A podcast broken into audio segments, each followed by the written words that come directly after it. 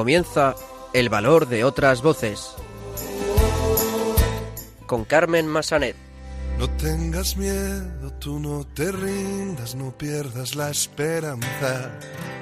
No tengas miedo, yo estoy contigo en lo que venga y nada puede ni podrá el desconsuelo, retando a la esperanza, anda, levántate y anda. Muy buenas tardes, bienvenidos a una nueva edición de El Valor de otras Voces, el programa de discapacidad de Radio María. Comenzaremos el programa de hoy dando a conocer el trabajo de la Fundación Bethesda. Se trata de una entidad que opera en Madrid y lucha por la mejora de la vida de las personas con discapacidad intelectual y de sus familias. Alberto Gil volverá a estar con nosotros para traernos una de sus fantásticas recomendaciones dentro de su sección Valores de Cine los locutores de Radio Roncali, que pertenece precisamente a la Fundación Juan 23 Roncali, nos traerán las últimas noticias sobre discapacidad y finalmente escucharemos un testimonio muy especial para nosotros.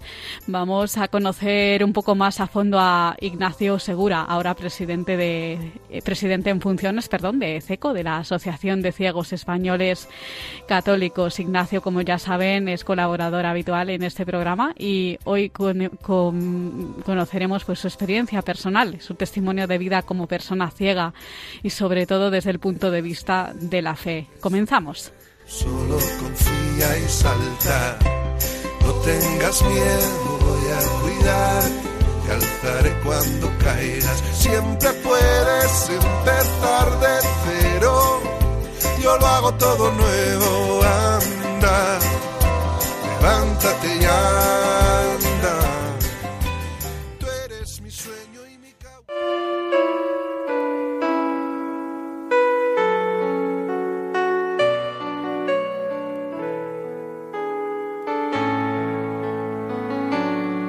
Luz en la oscuridad, personas que hacen un mundo mejor.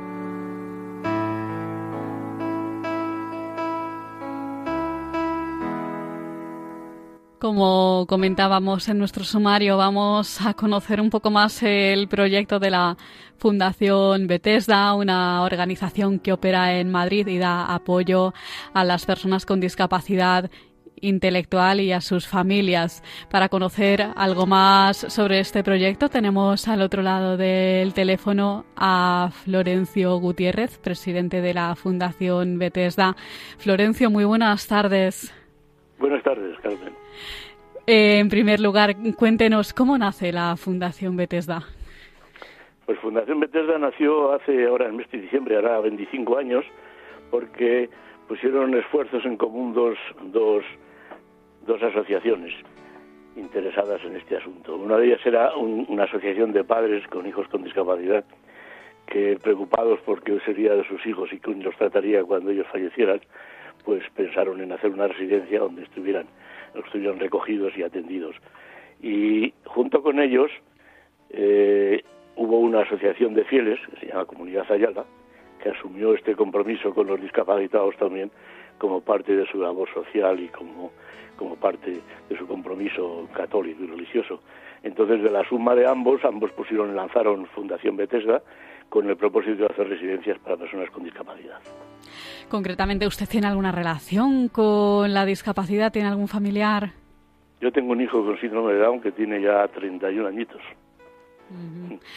Eh, ¿Tienen apoyo de organismos públicos?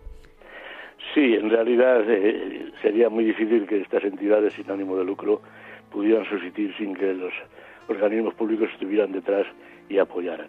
Eh, nosotros quizá ayuda directamente no tenemos, pero, pero la tienen nuestros usuarios, que es quizá más importante. Es decir, nuestras residencias forman parte de la red pública de centros de atención a personas con discapacidad que tiene organizada la Comunidad de Madrid. En ese sentido, de todas nuestras plazas de residencia tenemos bastante más de la mitad concertadas con la Comunidad de Madrid. La Comunidad de Madrid las, las, distribuye, las, las ocupa y evidentemente también las financia, las paga. Entonces, evidentemente, esta ayuda, si no directamente a la Fundación, pero sí a sus usuarios, es fundamental.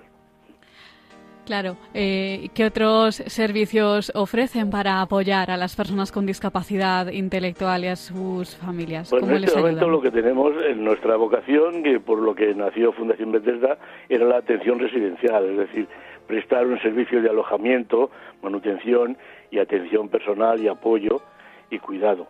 Y en ese sentido, pues se puso una, una residencia en marcha en el año 99, ya he dicho, a los cuatro o cinco años de haber creado la fundación.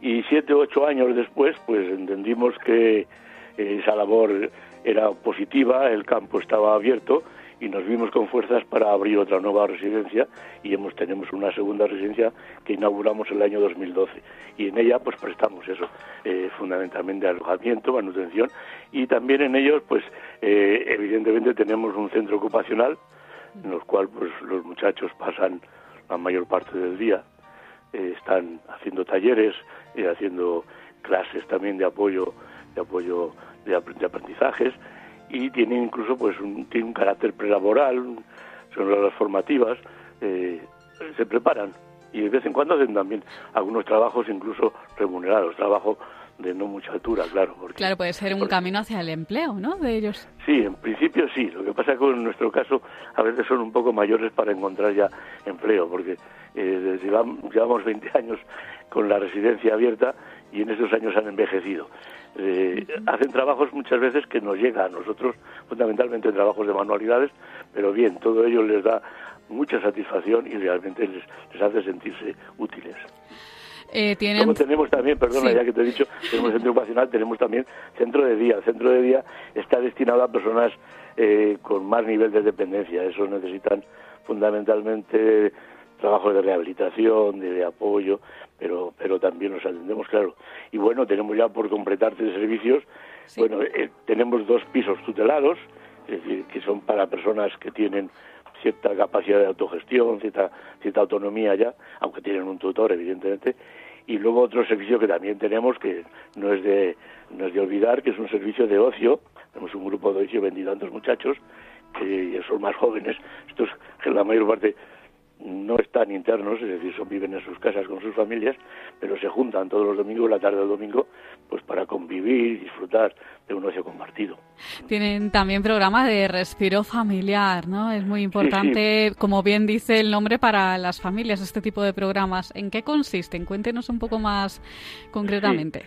El programa de respiro familiar es un poco como su nombre viene a decir, para que la familia pueda descansar muchas veces, porque realmente la atención permanente a personas con discapacidad llega a absorber tanto la vida de las personas que no diré que crea estrés, pero realmente es, un estado de permanente atención y de vez en cuando viene bien liberarse. Entonces, una de las funciones que tiene el respiro familiar es dar eso, un descanso a las familias. Otra, otro, otro objetivo, evidentemente, es que puedan quizá dedicarse a alguna atención personal sin necesidad de tener que llevar al hijo consigo ni, ni estar preocupados por ello, porque le dejan en un sitio que está bien, bien cuidado y bien atendido. Y bueno, tampoco hay que ignorar que situaciones a veces un poco más tristes, como son personas, que en este caso son personas muchas veces mayores, pues que pueden tener algún problema de enfermedad, internamiento y demás, y entonces pues eh, les, les ayuda evidentemente el saber que cuentan con una entidad donde dejan a su hijo discapacitado está bien atendido y ellos pues se pueden cuidar, cuidar y ser atendidos en el hospital. Entonces tenemos estancias, estancias de, uno o dos días hasta dos meses. De hecho, de todas nuestras plazas tenemos eh, un 5% más o menos de plazas destinadas al respiro familiar. El año pasado, por ejemplo, hicimos 22 días. Atendimos a 22 personas. Algunas incluso han repetido. Eso además nos sirve para que muchas personas conozcan a la Fundación y muchos que han pasado por el respiro familiar después han venido a quedarse con nosotros permanentemente porque ya conocen el lugar y, están satisfechos con el tratamiento. Se sienten a gusto. ¿no? Eh, eh, me hablaba antes de mm, grupo de ocio, eh, campamentos de verano y este tipo de mm, actividades se organizan durante pues los meses de verano y los diferentes fuentes. No, no, nosotros el, grupo de ocio que le decía en realidad es de personas externas y, son chavales más jóvenes. Para los que tenemos internos, en este momento no organizamos necesariamente campamentos, aunque sí que facilitamos contactos y, preparamos y, contactamos y, contratamos las plazas para, para residentes nuestros dentro de las muchas opciones que hay de, de campamentos y días de verano. En realidad, pues en verano muchos se van con sus familias, como natural, a descansar y otros que no, pues pueden, tienen amplia oferta de cambiar de ambientes y de, y de descansar. Nosotros ahora organizar no organizamos, apoyamos en todo lo que sea necesario, pero no tenemos campamentos propios. Y bueno, desde 2015 un grupo de usuarios eh, de la Fundación realiza un programa de radio, ¿es correcto? Sí, sí, es correcto. Es un programa, es una actividad extraordinaria que además puede parecer extraña en un, en un centro de discapacidad. Pero no, sin embargo es un y no serían los únicos, de hecho. No, no, no son los únicos. Yo ya conozco a algunos otros. Es una actividad que tiene una gran aceptación entre los que la, la practican y, y disfrutan mucho de ella y realmente estamos encantados de que de que salga adelante. Lo hacen a través de una emisora que es, es de ámbito más local, es del distrito de Hortaleza, se llama Radio Enlace, y todos, todas las semanas preparan un, una hora de radio. Y bueno, ahí los chavales, eh, bien, lo pasan bien y tratan temas de actualidad. Eh, ellos hacen entrevistas y, por ejemplo, tenemos también un, residente que es muy muy amante de la poesía. Él ha tenido ya incluso algún algún premio en, en el entorno este de la discapacidad, a buena poesía, y él prepara y lee sus poesías ahí. Resultan interesantes, sí, sí. Las entrevistas también las hacen bien. A mí me sometieron a una y iba a decir que casi que las pasé, las pasé canutas en alguna pregunta, por ¿Ah, decirlo sí? abiertamente.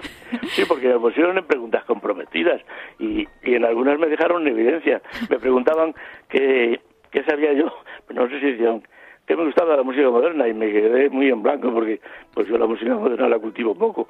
Tuve que decir que no, que lo mío es la clásica, la moderna menos. Eh, la asociación, la fundación, perdón, cuentan con mm, solamente profesionales o también tienen el apoyo de voluntarios.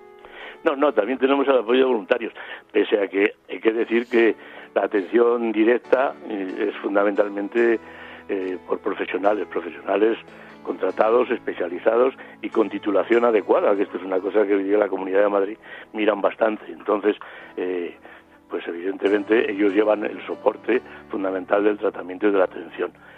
Eh, lo que pasa también tenemos voluntarios, claro. Aquí el, el tema de las organizaciones no gubernamentales, los voluntarios son fundamentales. Tenemos incluso alguna algún convenio con, con una asociación de formación y actividades interculturales para la juventud que nos manda eh, voluntarios internacionales. Tenemos tres o cuatro voluntarios internacionales de diversas, diferentes nacionalidades que además pues residen entre nosotros. Y bueno pues es una experiencia interesante para ellos y también para nuestros usuarios claro y evidente les ayuda a abrir el mundo eh, y bueno pues tenemos también por ejemplo un grupo de teatro todos los años organiza dos funciones conjuntamente con discapacitados funciona muy bien y ahora incluso pues estamos creando otro grupo de familiares de apoyo para ayuda a la fundación en lo que fuera necesario. O sea, voluntariado siempre siempre viene bien, pero yo tengo que destacar que efectivamente el trabajo profesional y la atención al discapacitado se la, se la dan profesionales que son vocacionales en la mayor parte de los casos, pero evidentemente son profesionales contratados. ¿A los voluntarios se les pide algún requisito para trabajar con la fundación? Bueno, se les pide que hagan, un, creo que hacen un curso básico de, de voluntariado que creo que se hace incluso online, lo tiene organizado la Comunidad de Madrid y salvo eso, pues evidentemente depende de sus preparación y sus capacidades y especialidades, la colaboración es de un tipo u otro, pero salvo un compromiso personal de sujetarse a un horario y de una continuidad en la labor y tal, para que la cosa tenga realmente aprovechamiento, pues lo demás no hay mayores requisitos que la buena voluntad y el deseo de ayudar. Pues para finalizar le vamos a pedir que nos dé los datos de contacto de la fundación para aquellos oyentes pues que quieran obtener más información sobre vuestro trabajo o de algún modo colaborar con ustedes. Pues nuestras residencias, la residencia que ahora sirve de cabecera, está en la avenida Gran Vía de Hortaleza número 27, en el distrito 28043 de Madrid. El teléfono es el 91 388 2501 y tenemos una página web que invitamos a que a que se visite porque ahí se, se, ve lo que hacemos y se ve las caras de la gente que tenemos. Muchas veces en la cara es donde se ve el espíritu que nos anima, que es www.fundacionbethesda.org. Evidentemente, si quieren dirigirse por correo electrónico, pues también la dirección es sencilla, fundación arroba fundacionbethesda.org. Y ahí estaremos encantados de atenderles, encantados si nos hacen llegar alguna ayuda. Tenemos en este momento algunas plazas privadas disponibles por si alguien necesitara también esta atención y a su disposición. Pues Florencio Gutiérrez, presidente de Fundación Bethesda, muchísimas gracias por estar con nosotros en el programa y ayudarnos a conocer un poco más sobre su trabajo. Muchas gracias a vosotros por darnos la oportunidad de, de darnos a conocer. Un abrazo. Muchas gracias.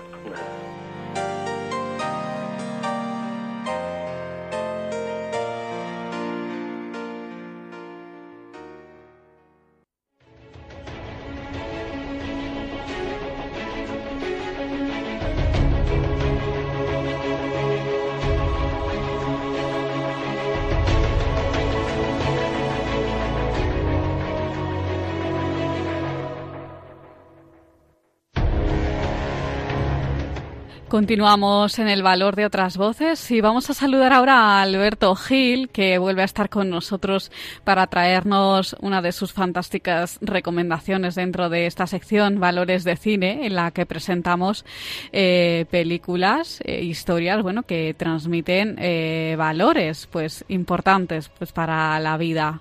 Muy buenas tardes, Alberto, ¿cómo estás? Buenas tardes, Carmen. Un placer, eh, como siempre. Un placer para nosotros también. Bueno, ¿qué película has elegido hoy? Bueno, pues tenemos una película que fue estrenada el pasado mayo. Eh, se titula Hospitalarios, las manos de la Virgen, del periodista Jesús García. Y bueno, pues mm, como suele suceder de las que nos gustan, basada completamente en hechos reales, porque más casi más que una película es un documental o una crónica grabado durante cuatro años de lo que es la labor de bueno las personas que acompañan a los enfermos en las peregrinaciones a Lourdes. Bueno, pues vamos a escuchar eh, el tráiler de la película y ahora enseguida hablamos de los valores que transmite. Yo me he curado. Yo desde que vengo aquí soy otra persona. Yo me siento que tengo el alma curada. Tengo fe.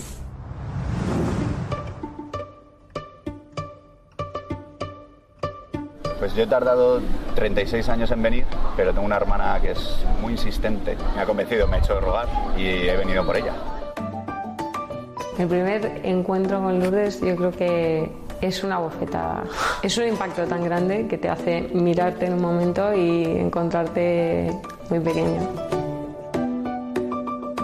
Tienes miedo, cómo voy a estar con un enfermo, no conoces a nadie, no sabes nada. Y es miedo, miedo, miedo, pero una vez entras, desaparece. Pero no, no somos monjas, o sea, somos chicas que en Madrid nos quitamos esto, nos ponemos el tacón, salimos, vamos a discotecas y tenemos una vida normal como otra cualquiera, vamos. Es espectacular el ejercicio de humildad, de entrega y de amor que hay en dejar que la gente te ayude. Espectacular, no nos damos cuenta. Se te plantean muchas dudas. Aquí hay gente que sufre mucho. En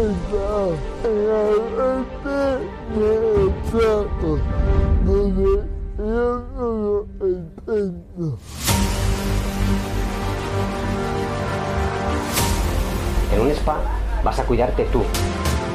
Aquí vas a cuidar a todos los demás y acabas cuidándote muchísimo más. Yo creo que esto no está pagado. O sea, no hay dinero que pueda pagar estos cinco días. Yo no podría ponerle precio.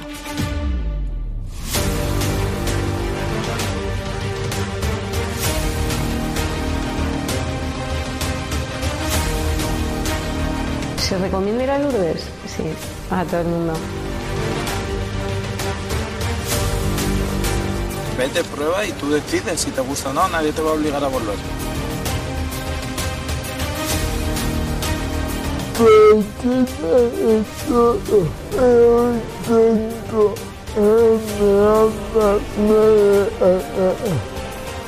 No me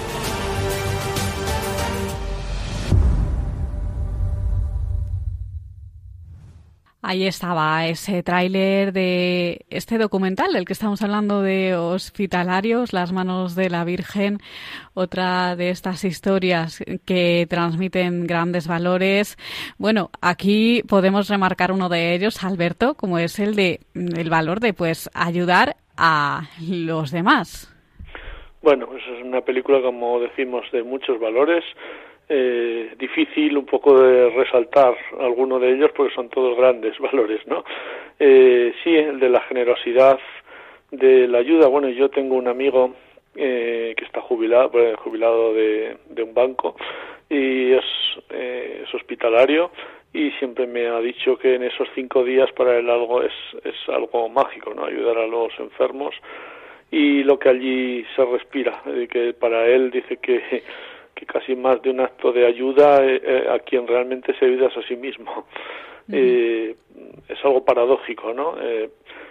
y bueno, quizá esto sucede en nuestro día a día, que cuando ayudamos a los demás, en principio, además de al otro al que nos ayudamos también es a nosotros mismos.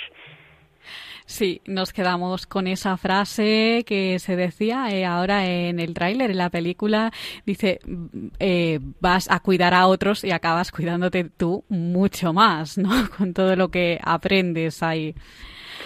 Efectivamente, bueno, ya digo que eh, la película es totalmente real porque se grabó sin guion, es decir, se llevaron llevaron cámaras y eligieron y escucharon los testimonios tanto de los hospitalarios eh, en esos cinco días que discurre el, viaje, eh, que además suele suele ser en mayo, como de los enfermos y bueno, pues además de la ayuda es un canto a la vida y a la esperanza y también puede ser otra cosa que nos parezca paradójica, unas personas que están tan enfermas, eh, hablemos de un canto a la vida y es que es así, ¿no? La, la fuerza que da el ir a Lourdes, eh, la fuerza que da esa esperanza y, esa fe ¿no? para seguir viviendo frente a otros mensajes que a veces se transmiten mm, muchos menos esperanzadores, ¿no? Y creo que esta película, pues, es otro otro eh, espaldarazo, ¿no? Podríamos decir, o otro acento en esta realidad de las personas con este tipo de enfermedades tan graves. Pues Alberto Gil, escritor, colaborador habitual de este programa, muchísimas gracias por colaborar con nosotros, como siempre.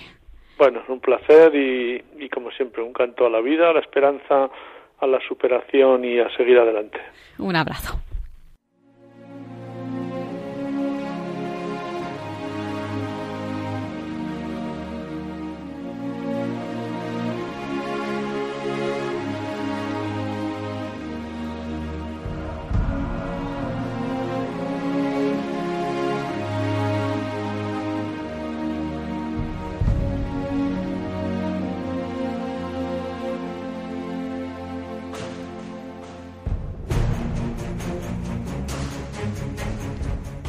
Continuamos en el valor de otras voces y vamos a escuchar ahora las últimas noticias sobre discapacidad.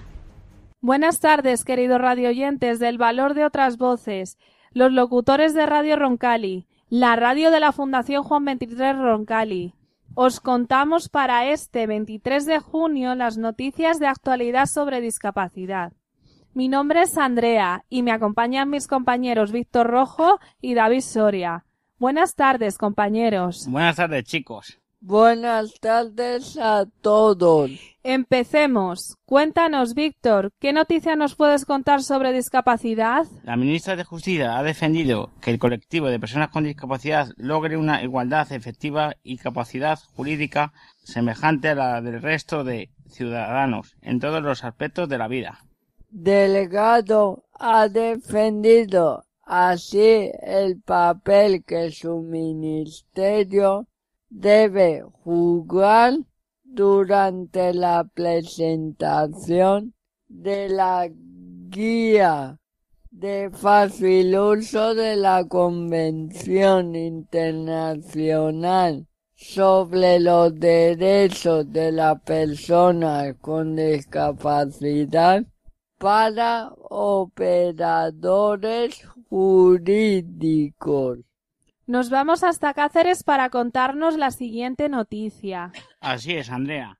Y es que es un total de cinco personas con discapacidad intelectual que forman parte del programa 1 a 1 de la Fundación 11, Cocinando por la Inclusión, ha visitado el, el restaurante Atrio de Cáceres, donde han recibido por el chef de innovación Alberto Montes.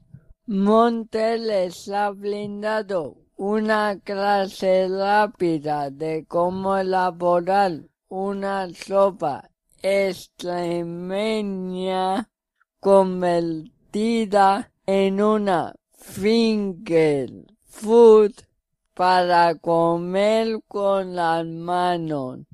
El objetivo de esta iniciativa es insertar a personas con discapacidad en el mundo laboral y el sector de la restauración puede ser una posibilidad.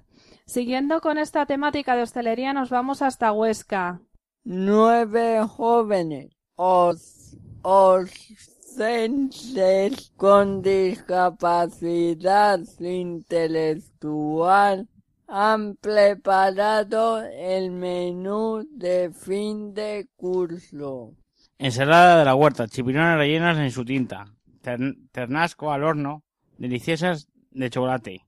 Estos son algunos de los sabores que, los alumnos de la escuela de taller Diversen han llevado a la mesa para celebrar el fin de la fase práctica en la Escuela de Hostelería San Lorenzo en Huesca, su lugar en prácticas oficial. Su objetivo es ofrecer formación específica a jóvenes menores de 25 años con discapacidad intelectual, acorde con sus necesidades, para favorecer su posterior inserción en el mercado laboral. Y ahora queremos hablar de la Junta Electoral Central. La Junta Electoral Central ha defendido la decisión que tomó antes de los comicios del pasado 28 de abril de permitir que los miembros de las mesas electorales, así como los apoderados e interventores, puedan apuntar el DNI de aquellos votantes con discapacidad que consideren que no están ejerciendo su voto de forma libre y voluntaria. La JED se reunió el pasado 10 de junio para estudiar, entre otras peticiones, una enviada por el defensor del pueblo. Se trata de una queja admitida por este órgano que provenía del presidente de Plena Inclusión, Santiago López Noguera, en la que mostraba su desacuerdo con esta situación que, a su juicio, no respeta el derecho de igualdad. Sin embargo, la Junta Electoral se ha reiterado en el acuerdo que tomó hace tres meses y que, según ha indicado, tiene como objetivo garantizar la uniformidad de la aplicación de la Ley Orgánica del Régimen Electoral General en, el, apartado que determina que estos electores deben acudir a las urnas de forma consciente, libre y voluntaria. Las personas con discapacidad intelectual toman una medida de cuatro medicamentos diarios, a veces sin diagnóstico claro. Casi en uno de cada cinco hogares que tienen alguna persona con discapacidad no puede comprar medicamentos por problemas económicos.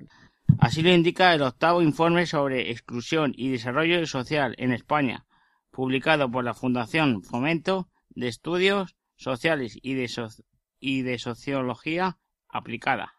El 16,9% de los hogares del colectivo de personas con discapacidad no pueden comprar sus tratamientos médicos 9,2 puntos más que entre el resto de la población. En la, exclusión en general, en todos los ámbitos, no solo el sanitario, el 30% de las personas con discapacidad sufren ese panorama y un 16% está en exclusión social severa, el doble que las personas son sin discapacidad. Y para finalizar, os contamos dos temas más veraniegos. Así es, Andrea, que con este calor es lo que toca. Si vas a veranear por Lanzarote, tenemos una buena noticia. Y es que el Puerto del Carmen estrena un gimnasio al aire libre para personas con discapacidad. Las máquinas instaladas por el ayuntamiento en el paseo marítimo junto a la playa de los Pocillos permiten la práctica de actividades desde las sillas de ruedas. Y ya para finalizar, esta noche se, se, celebra la Noche de San Juan, un día especial para la Fundación Juan 23 Roncali, ya que celebramos nuestro santo. Todos somos Juan y apoyamos la inclusión de las personas con discapacidad en el mundo sociolaboral. Durante el evento presentado por Anne Galtiburu se estrenará en primicia la canción y el videoclip de Yo Soy Juan. El objetivo de esta canción es dar a conocer el trabajo que se realiza en nuestras instalaciones y recaudar fondos para las personas con discapacidad intelectual. Os recomendamos que estéis atentos de su estreno y la disfrutéis tanto como nosotros. Hola, soy Juan. Hola, soy Juan. Yo también soy Juan. Y yo. Todos somos Juan. En Fundación Juan 23 Roncali trabajamos con mucha pasión preparando a las personas con discapacidad intelectual para el mundo laboral. Hola, yo soy Juan. Trabajamos hasta aquí las noticias sobre la discapacidad de hoy. Os recomendamos que estéis atentos de su estreno y la disfrutéis tanto como nosotros. Hasta aquí las noticias sobre discapacidad de hoy. Los locutores de Radio Roncali se despiden con vosotros hasta septiembre. Esperamos que paséis un feliz verano en compañía de los vuestros. Muchas gracias.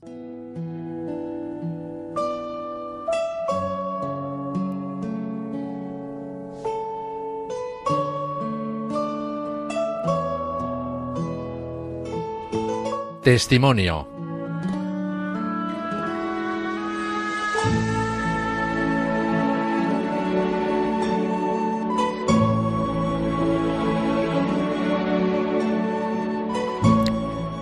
Continuamos en el valor de otras voces y hoy vamos a escuchar un testimonio de vida muy especial personalmente para nosotros vamos a conocer un poco más a fondo a Ignacio Segura, ahora presidente en funciones de CECO, de la Asociación de Ciegos Españoles Católicos, que como ya saben, Ignacio es colaborador habitual de este programa. Hoy nos va a contar su experiencia de vida como persona ciega, sobre todo desde el punto de vista de la fe. Ignacio, muy buenas tardes. Hola, muy buenas, ¿qué tal estamos? Pues muy bien, aquí por un programa más. pues Ignacio, eh, ¿cómo empiezan tus, tus problemas de visión? ¿Cuál es el diagnóstico de los médicos? Bueno, pues realmente mis problemas, lo que se dice un problema de visión empiezan de pequeñito. Ya con 7, 8 años, con 7 a lo mejor no tanto, pero con 8 o 9 años ya se notaba que algo pasaba lo que pasa es que lo mío, como era una retina suplementaria en aquella época, estamos hablando de los años 77, 78, 79, eso no estaba ni, yo creo que ni inventado. pues empezaron con un ojo vago, empezaron con una miopía, empezaron con estrabismo, vamos, un poco más, y en vez de un ojo lo que tengo un compendio médico de oftalmología. Porque médico que iba, diagnóstico que te cambiaba. Hasta que llegó un momento de que una persona la cual la verdad le estimo bastante por su honestidad, don Antonio Delgado, de aquí de Jaén, oftalmólogo, le dijo a mi madre, mira, lo que tiene tu hijo es esto, y yo no te puedo decir más. Y nos mandó a Barracar, que era entonces lo que, bueno, algo más sabía de este tema. Y bueno, pues a partir de ahí, pues a, a vivir, que es la vida. Claro, mm, poco a poco irías perdiendo, ¿no? La visión, porque es una enfermedad progresiva. Bueno, tú sabes que la enfermedad esta tiene su parte positiva, su parte negativa. Eh, yo he cogido la parte más positiva y es que es perder poco a poco la visión. Mm, parece una tontería, a lo mejor habrá gente que diga que soy un estúpido o un tonto o una persona que se con, se convence con cualquier cosa, pero mm, perder poco a poco la visión es una manera de adaptarte poco a poco a una situación que al final llega.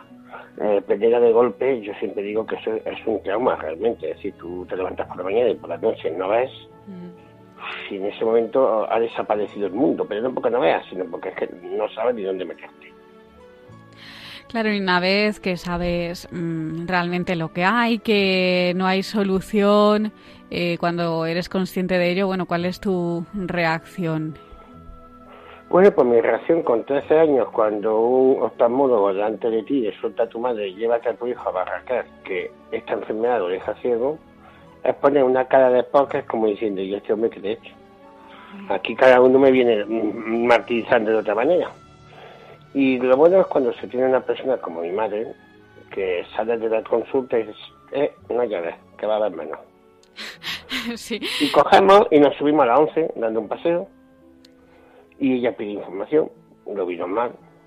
Y cogemos y nos vamos a la inmobiliaria, no me extraño, estábamos comprando un terreno para hacer un chalecito, que era su ilusión, y veo que lo, vende delante de mí, el terreno, ya adquirido, y veo que después nos vamos a una agencia de viaje, yo ya estaba flipando, digo, macho, ¿aquí qué pasa?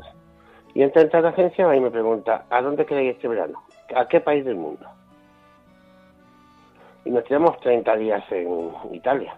Ah, sí. Por eso a lo mejor le tengo yo mucho cariño a Roma, Italia, porque claro, es, un es mi primer viaje al extranjero realmente con conciencia, porque ya había estado en Marruecos, pero bueno, en Marruecos tenía un añito y medio o dos años, y cruzar la frontera y volver para atrás.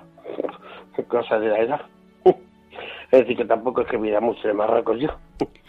pero mm, Italia, pues es un viaje para mí especial y luego Francia, mm, Bélgica, Holanda, Luxemburgo. Eh, mi madre dedicó su dinero, su tiempo y sus vacaciones a que yo conociera el mundo, que pudiera mm, aprovechar esa visión, pero sin ningún trauma. Es decir, no te creas que, había una programación, hoy nos vamos a, a, Venecia esto, mañana no.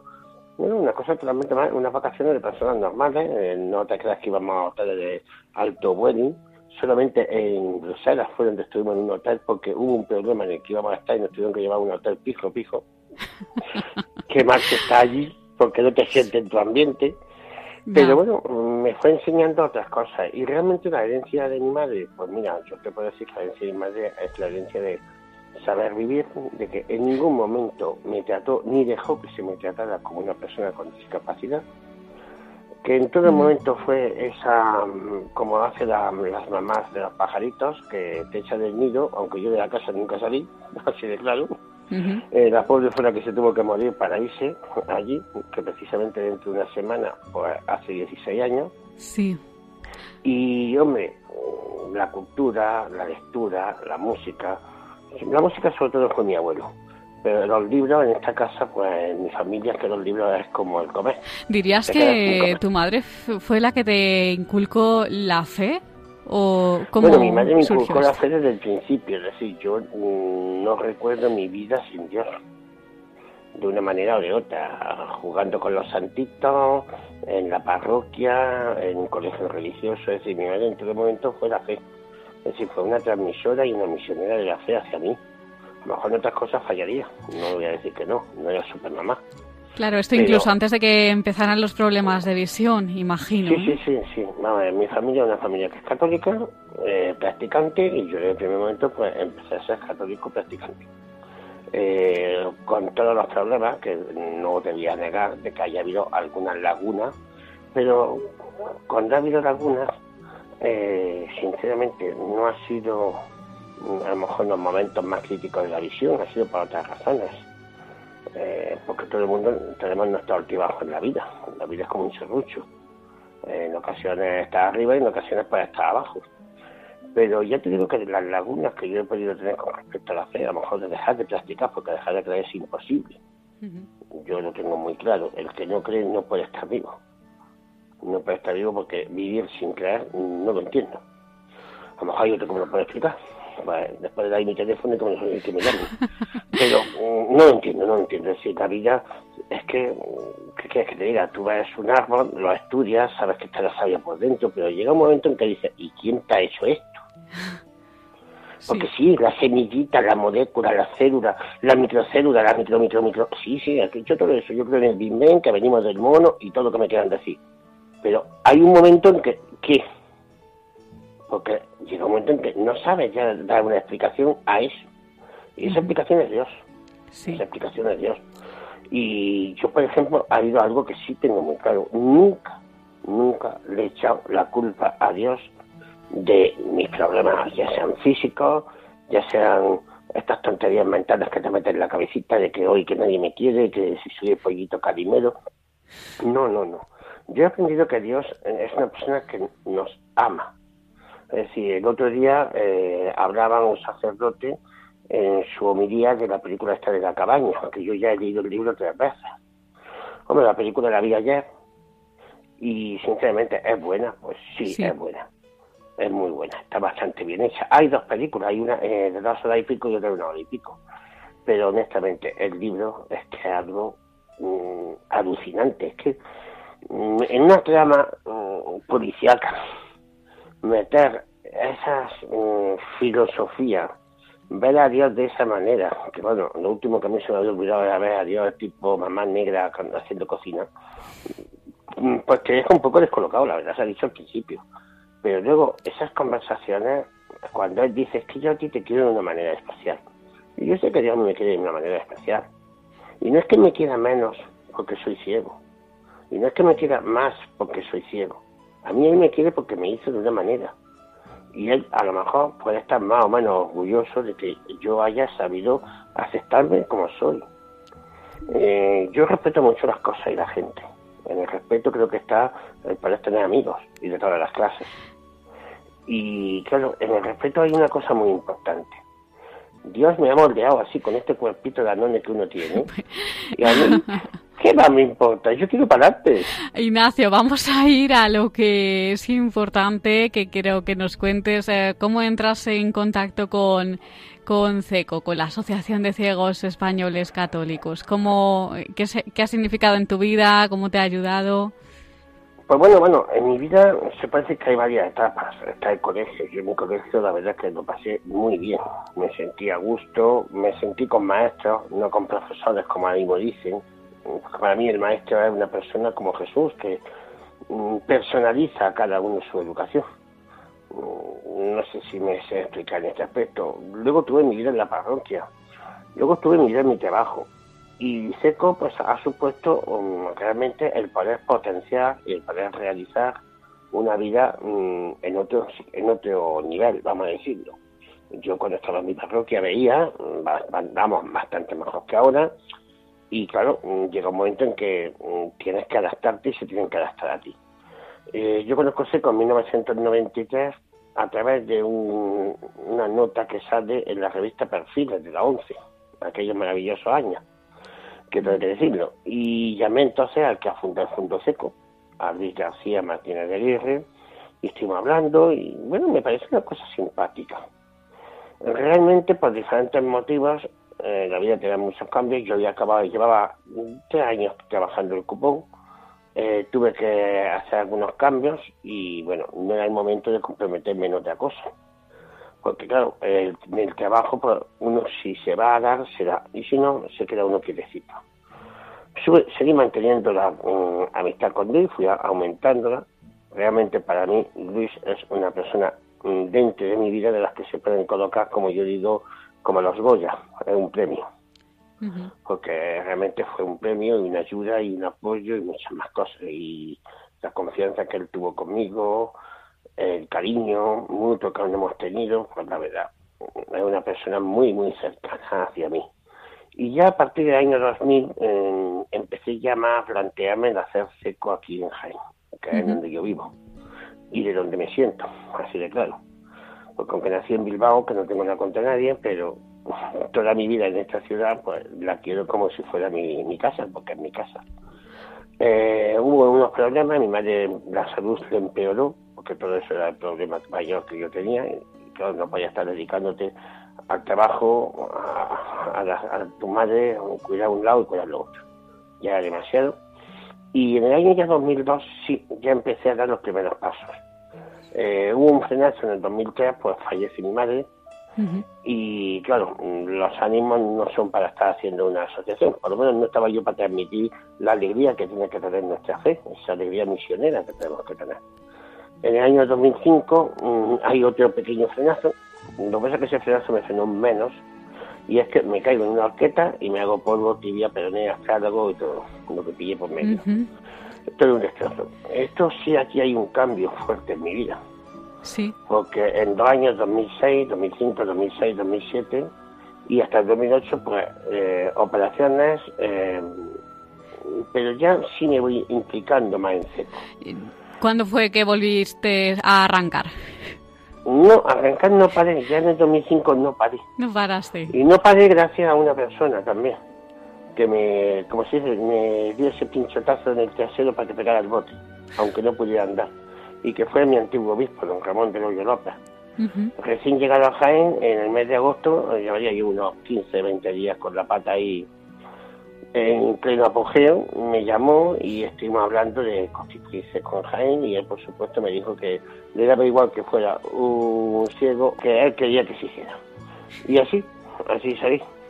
Eh, para adelante Sí, Ignacio, eh, ha sido presidente de CECO varios años, ahora presidente en funciones, ¿no? Porque la junta que hay ahora está a punto de disolverse. ¿Qué te han enseñado eh, todos estos años en la presidencia? ¿Qué has aprendido? Bueno, yo en CECO he tenido, vamos a decir, la etapa de soldado raso, podemos decir el año 2000 que ya me introduje en CECO, hasta el año 1990, uy, 2009, perdón, 1999, como está uno. Eh, esos años, pues yo estuve en seco, pues, mm, bueno, mm, al principio sin ninguna graduación y luego como coordinador de Jaén, que es lo que soy actualmente. Eh, en el año 2009 entro en la primera junta que se hace a nivel nacional como vicepresidente y por diferentes problemas en el año 2012 me quedo como presidente en funciones. Estoy así hasta el año 2014, que ya me eligen como presidente, y hasta hoy. Es decir, yo creo que la próxima semana pues estaré otra vez trabajando en la Junta, en otra función. Sí. Con las mismas ganas, con el mismo empuje, con el mismo empeño y con 51 años que tengo, que creo que, bueno, no se pueden eh, enterrar los talentos. Esto no quiere decir que uno sea Superman, ya lo digo así, lo digo claramente. Pero bueno, es lo que tengo ahora, es lo que Dios me ha puesto por delante, a lo mejor dentro de unos años es otra cosa, porque los caminos del Señor no los trazamos nosotros, los trazan las diferentes circunstancias que hay en esta vida. Y no podemos negar que, bueno, la vida, aunque nosotros la marcamos, Él siempre nos intenta guiar lo mejor posible. Ignacio, eh, ¿qué le dirías para finalizar ya? ¿Qué mensaje darías pues a bueno alguna persona pues que está en una situación mm, difícil como la que tuviste que vivir en su momento tú, una situación similar, bueno, pues para que no deje de luchar, de salir adelante? Pues mira, yo creo que eh, una persona que tenga un problema de discapacidad en el siglo XXI no es lo mismo que en el siglo XX eh, se ha avanzado mucho en la sensibilización, aunque hay que avanzar mucho más. Y este, esto que antes se veía como un problema, esto que no hace tanto, a principios del siglo XX, un ciego era la limona, o estás por ahí cantando, o las coplas, o en la casa escondido, esto ha variado, ahí tenemos muchísimas acciones, pero sobre todo en la acción de la fe, que es lo que a nosotros más nos interesa, ahora mismo ya se está quitando ese arquetipo de pobrecito ciego. En 1981 se crea la Federación Internacional de Asociaciones de Ciegos Católicos, FIDACA. Ya había entonces diferentes asociaciones. en el principio del siglo también 20 se crea Frater, Feiruz, y luego, pues concluyendo, aparece Seco ahí en 1993, casi poquito hicimos los 25 años. Eh, la persona con una discapacidad física, inclusive mental, ve la fe de otra manera. Como nos decía el cardenal don Carlos Amigo en una misa del año 2012 eh, que se transmitió por televisión española. Tenemos una figura mm, excepcional, que es Manuel Lozano Garrido Lolo. Eh, este hombre discapacitado, no ya discapacitado, sino multidiscapacitado, físicamente, mmm, ciego, quedándose sordo, bueno, sin paradar, sin, sin casi nada. Eso sí, con una cabeza muy bien amueblada. Pues ahí tenemos una superación dentro de la fe. Sí. Él, desde una habitación, desde un sillón de ruedas, desde una cama, lió una buena. Sí. Y fijaros lo que es la cosa. Hace poco, el día 12 de este mes de junio, se cumplieron unos años de la beatificación, exactamente nueve años, y decían que era el primer sagrán, después de San Isidro Labrador, que había sido canonizado. Que bueno somos los sagrados y que bueno son los curas pues les invitamos eh, a nuestros oyentes pues a investigar un poquito más, a buscar información sobre este beato Manuel Lozano Garrido Lolo, un ejemplo de superación pues para nosotros de cómo vivir la discapacidad. Pues Ignacio Segura, presidente ahora en funciones de CECO de la asociación. La, próxima vez no sabemos en qué salimos. bueno, ya lo veremos en el próximo programa eso. Sí, sí, emoción. pues eso, presidente en funciones de CECO, de la Asociación de Ciegos Españoles Católicos. Muchísimas gracias, Ignacio. Un placer, como siempre. Te voy a decir una cosa. en la Iglesia tenemos un título más importante que ser presidente de CECO o incluso hasta Papa. El título de Hijo de Dios no lo sabemos potenciar. Nos volcamos mucho en titulitis, como esa canción que tiene Migueli, pero no nos damos cuenta que somos hijos de Dios y es lo que realmente debemos de practicar. El amor entre cada uno, el respeto y sobre todo, hombre, no ser en la iglesia igual que en la sociedad civil. Muchas gracias, Ignacio. Ahí queda eso. Un abrazo.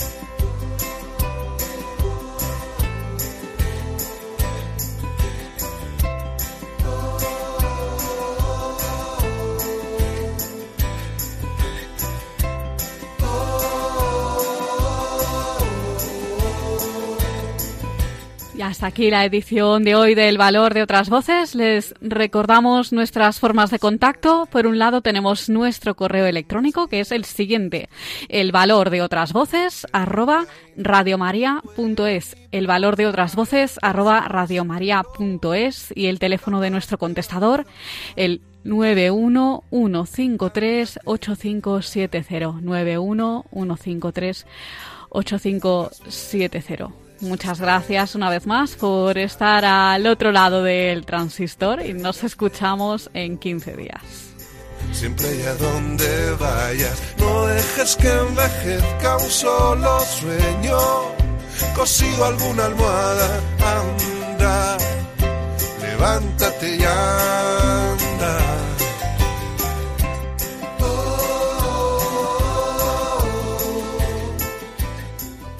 Han escuchado el valor de otras voces. Un programa presentado por Carmen Massanet.